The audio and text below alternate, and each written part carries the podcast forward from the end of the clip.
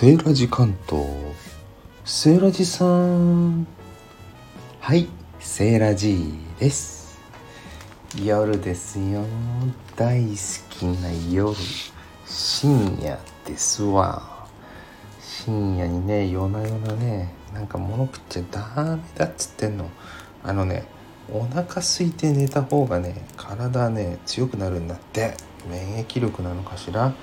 とにかくね腹いっぱい食って寝んなよくないねライオンじゃないんだからって言いながらね最近ちょっとね納豆配信に凝ってねハマっちゃったんですよ。あのリンリンさんの配信が面白すぎてね。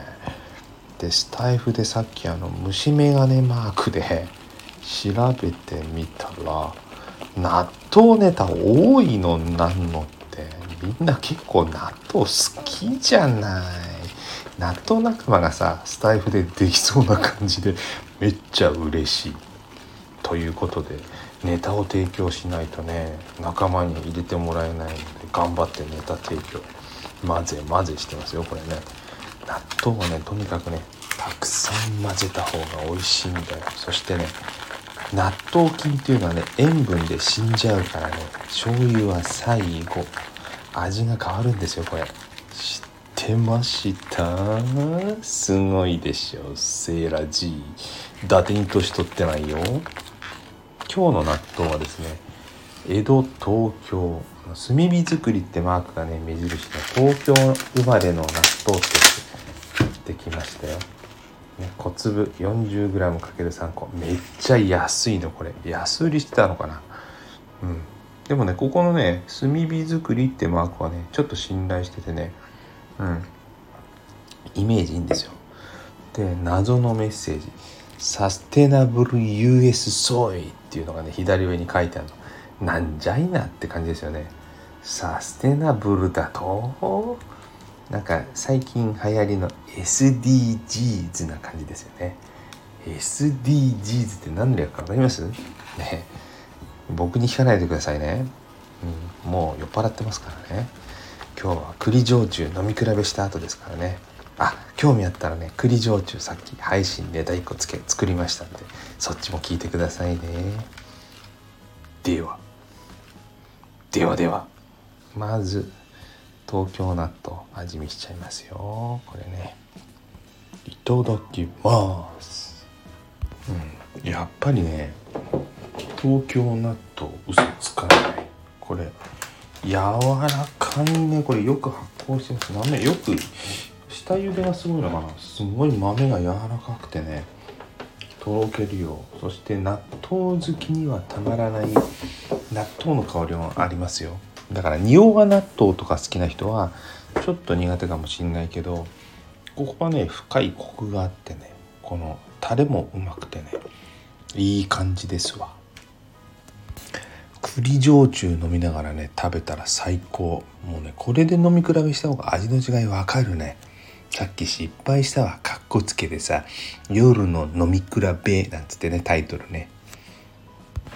どうせねソムリエの資格も利き酒師でもあるわけでもない素人なんですからね。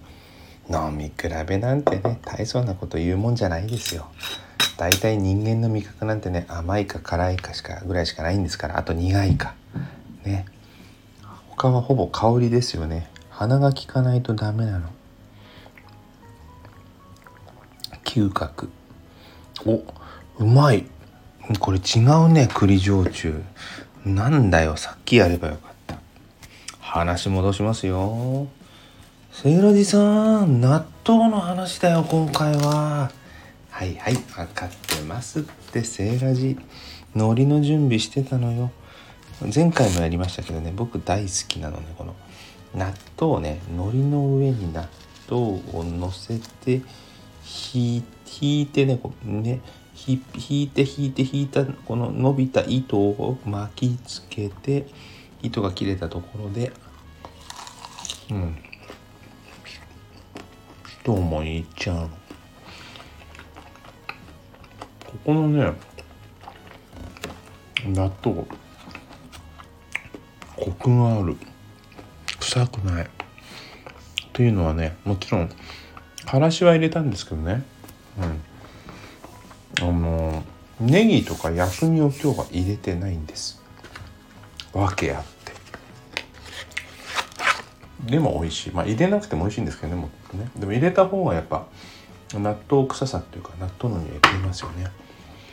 で今日はねこの前やっぱりリンリンさんとかなお話出てたねタバスコ入れると美味しいよ話があったんですよ。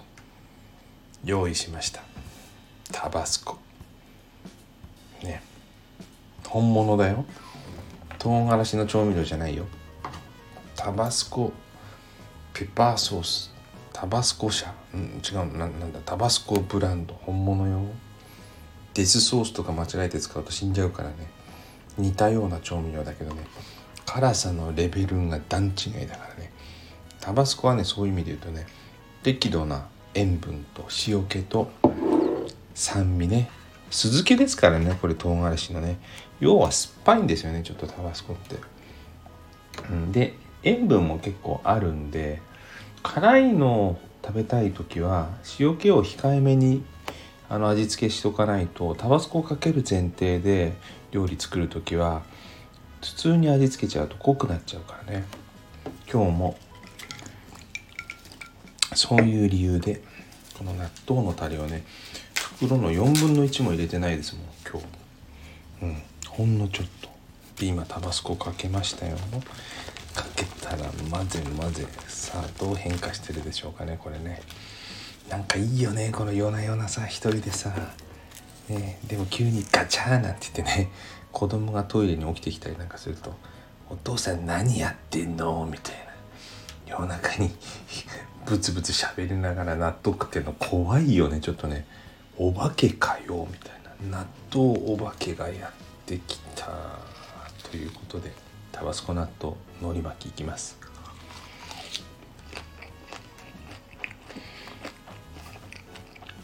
うん。なるほど。なるほど。こうきたか。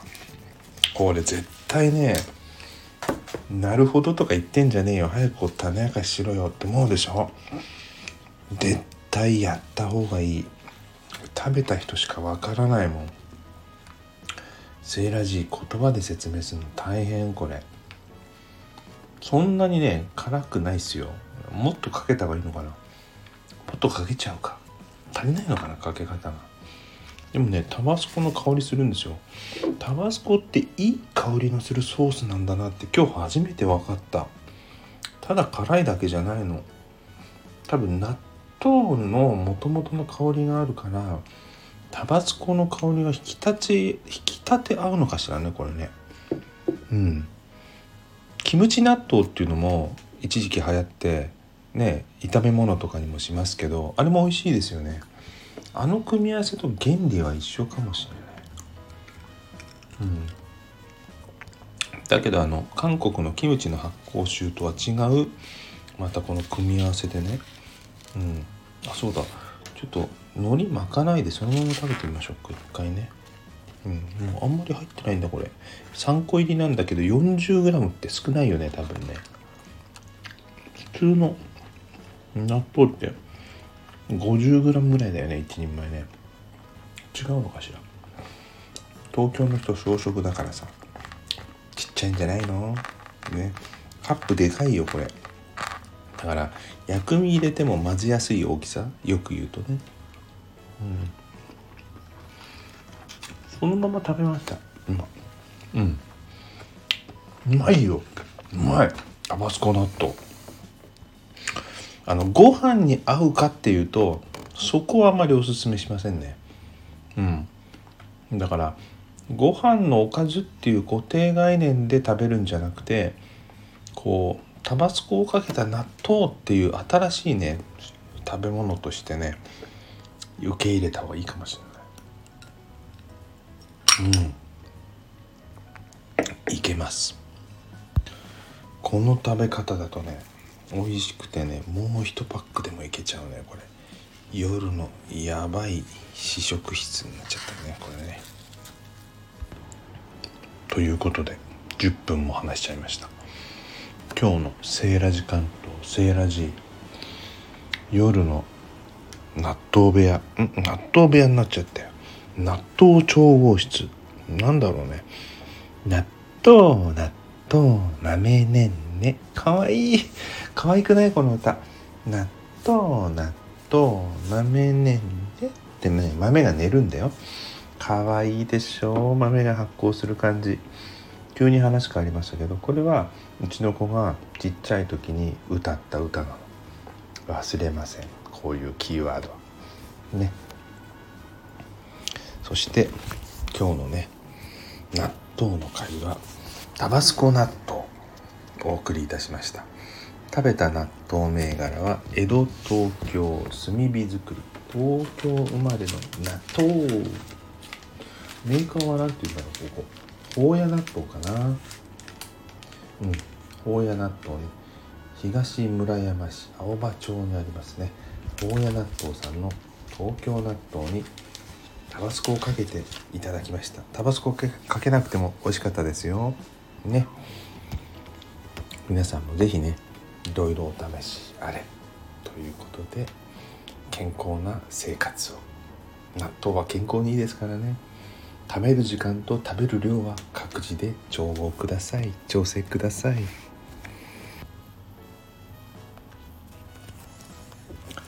今回のセーラジ関東夜の大人時間納豆レポートさせていただきました。はい。終わりにね当チャンネルの紹介をさせていただきます。セーラジ関東は主に私セーラ G が一人で出張した時のネタを紹介するチャンネルです。ご当地ならではのもの変わったもの見つけてレポートさせていただきます。全国からねお取り寄せをしたりとかねうんそういうこともねやりますのでネタがあればご投稿ください。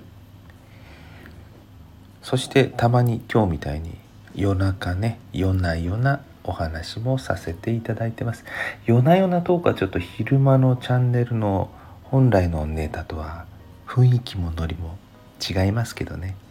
まあ、こういうのがね好きな夜のお供には夜の時間を聞いていただきこれから仕事という真面目モードの時はなるべく夜のトークは控えめに再生していただくのがよろしいかと思います。